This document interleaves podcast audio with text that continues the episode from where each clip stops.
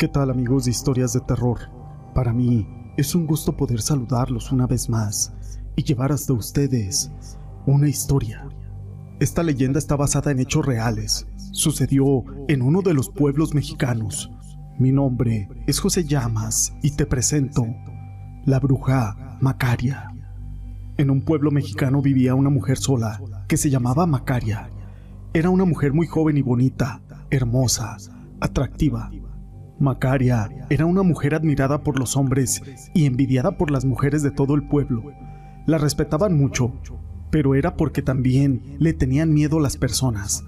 Decían que Macaria era una bruja, y Macaria decía que le gustaba que la gente del pueblo la respetara, porque solo había dos maneras de ganarse el respeto de la gente. Y decía Macaria, la gente te respeta por dos cosas, por dinero o por miedo. A la bruja Macaria la visitaba la gente del pueblo y la gente de otros municipios y de la ciudad. Decían que era muy buena a lo que ella se dedicaba. Además a Macaria le gustaba la buena vida y se daba una buena vida. Macaria aprendió la brujería desde que era niña, gracias a su padrino, un señor que decían que él era un nahual y que se hizo cargo de Macaria cuando se quedó huérfana. Ese señor nahual vivía como un ermitaño en el monte y de vez en cuando Macaria lo visitaba. Prácticamente era su única familia.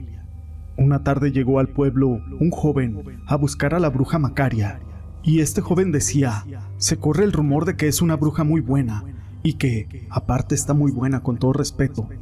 Nunca me imaginé que la bruja Macaria fuera una mujer tan hermosa y tan atractiva. Entonces Macaria le dice, muchas gracias por los halagos, pero, ¿qué se le ofrece, joven? ¿Por qué un hombre tan joven, guapo y atractivo anda bien vestido y se ve que tiene un buen trabajo, anda en busca de una bruja como yo? Aquel joven solamente le dijo, soy licenciado de Ciencias Políticas y soy candidato a la presidencia municipal de uno de los pueblos vecinos y quiero ganar esas elecciones. Cuento contigo, ¿verdad, Macaria? Macaria le contestó, claro que sí, pero te va a costar muy caro. Él le dijo, el dinero no es problema. Y Macaria le contestó, no es dinero lo que quiero. Yo hago que ganes y seas el próximo presidente municipal de tu pueblo, pero el precio es que me conviertas en tu esposa y robemos al gobierno lo más que se pueda. Compramos propiedades en Europa, ¿sabes? Mi sueño es salir de este pueblo y vivir en París. Claro, eso sucederá cuando seas presidente municipal y yo seré tu esposa, y se terminen tus obligaciones. En ese momento nos largamos a vivir a París. Así lo hicieron. Después que ganó, fue presidente municipal. Cuando terminó su mandato como presidente municipal, se fueron a vivir a París. Macaria venía una vez al año a ver a su padrino, hasta que el señor Nahual murió. Después venía cada año a visitar la tumba de su padrino.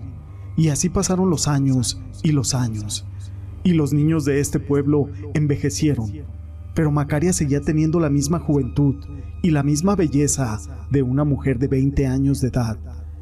La gente de ese pueblo decía, ¿cómo es posible que esta mujer no ha envejecido? Misteriosamente, parecía que era privilegiada por la vida y por el destino, con juventud, belleza, inmortalidad. La bruja Macaria cada año regresaba al pueblo a visitar la tumba de su padrino Así pasaron años y después ya no volvió a la tumba de ese señor Nahual. Esa tumba quedó abandonada en el bosque. Solo el destino sabe qué pasó con la bruja Macaria y por qué jamás volvió a aquel pueblo. Esta historia fue escrita por Bella Sirena, a quien le mando un saludo, pero no es la única historia que tiene acerca de una bruja. La siguiente historia lleva por nombre La bruja Manuela. Esta leyenda está basada en hechos reales, Sucedió en algún pueblo de México. Había una hacienda muy productiva. El dueño de esta hacienda era un hombre soberbio y un mal patrón para todos sus peones. Les pagaba muy poco y los ponía a trabajar muchas horas. El capataz de esta hacienda era igual que su patrón. Eran un par de desgraciados. El dueño de la hacienda vivía con su esposa y sus tres hijas. Eran unas jóvenes muy bonitas, tanto la mamá como las jóvenes le tenían miedo a su padre, porque el señor tenía un carácter muy fuerte Además era muy estricto con su familia. Al señor le importaba mucho el qué dirán. Una tarde, el capataz le dijo al patrón que su hija mayor estaba viéndose escondidas con un peón. El patrón no le reclamó nada a su hija, solo mandó matar al peón. Aquel pobre muchacho lo asesinaron y lo enterraron en la misma hacienda. Pasaron los días y a esa hacienda entró a trabajar una jovencita muy bonita. Era la nueva sirvienta y luego luego se hizo amante del patrón. El patrón le compró una casa en el pueblo y ahí tenían sus encuentros pasionales. Una mañana la hija mayor del patrón amaneció con mucha calentura y la llevaron a un hospital del pueblo, donde le controlaron la calentura y le hicieron algunos análisis generales. Después de eso le dijeron al patrón que su hija ya estaba bien, pero cuídala mucho. En su estado va a tener muchos cuidados. Un embarazo no es cualquier cosa. El patrón se quedó mudo de aquella impresión. Al llegar a la casa, le reclamó a la hija y la golpeó. No le importó que estuviera embarazada y le dijo, por ahora no quiero que salgas de tu cuarto. Ya veré después cómo resuelvo este problema. Pasaron los días y la hija del patrón vivía su embarazo clandestinamente. Pero el patrón empezó a sentirse mal y fue a hacerse unos estudios médicos a la ciudad pero los resultados fueron que tenía cáncer el patrón. Así que regresó a la hacienda muy deprimido y le platicó todo al capataz. El capataz le dice, no se preocupe patrón, yo conozco una bruja que hace que las personas ciegas vean, los inválidos caminen. Ha curado enfermedades incurables. Eso sí, debo advertirle que la bruja Manuela es una mujer muy cabrona y muy exigente con sus clientes. Fíjese que la bruja Manuela es una señora de 80 años y tiene a su pareja o a su concubino como usted quiera decirle, pero es un muchacho de 20 años. Toda la gente dice que ese muchacho se lo trajo de un rancho con brujería y lo tiene dominado y enamorado de ella. Así que el patrón y el capataz fueron a ver a la bruja Manuela y le explicaron todo a aquella bruja. Esta bruja le contestó, ¿quieres que yo te quite el cáncer, verdad? Claro que se puede. Para el Señor de las Tinieblas nada es imposible. Entonces pagarás un precio muy alto. El patrón le dijo, pídeme lo que quieras, yo soy muy rico. La bruja Manuela le dijo, quiero que cuando nazca tu nieto me lo entregues recién nacido. Esto para ofrecérselo al Señor de las Tinieblas en un ritual y después comérmelo y devorármelo. Ese es el precio que tienes que pagar porque yo cure tu cáncer.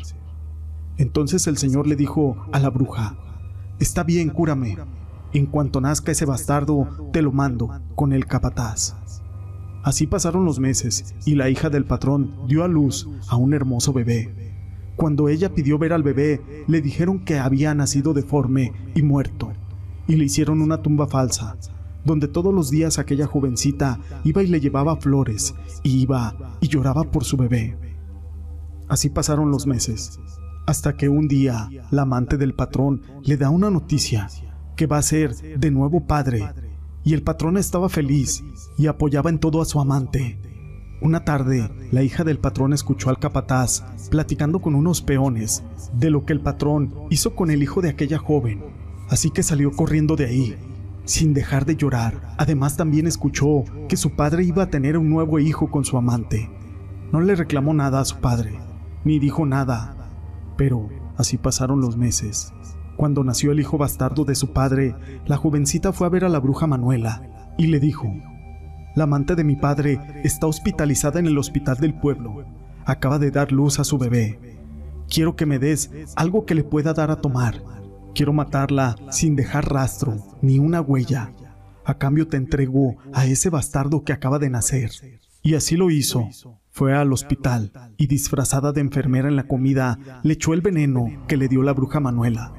La amante se quedó dormida para después morir.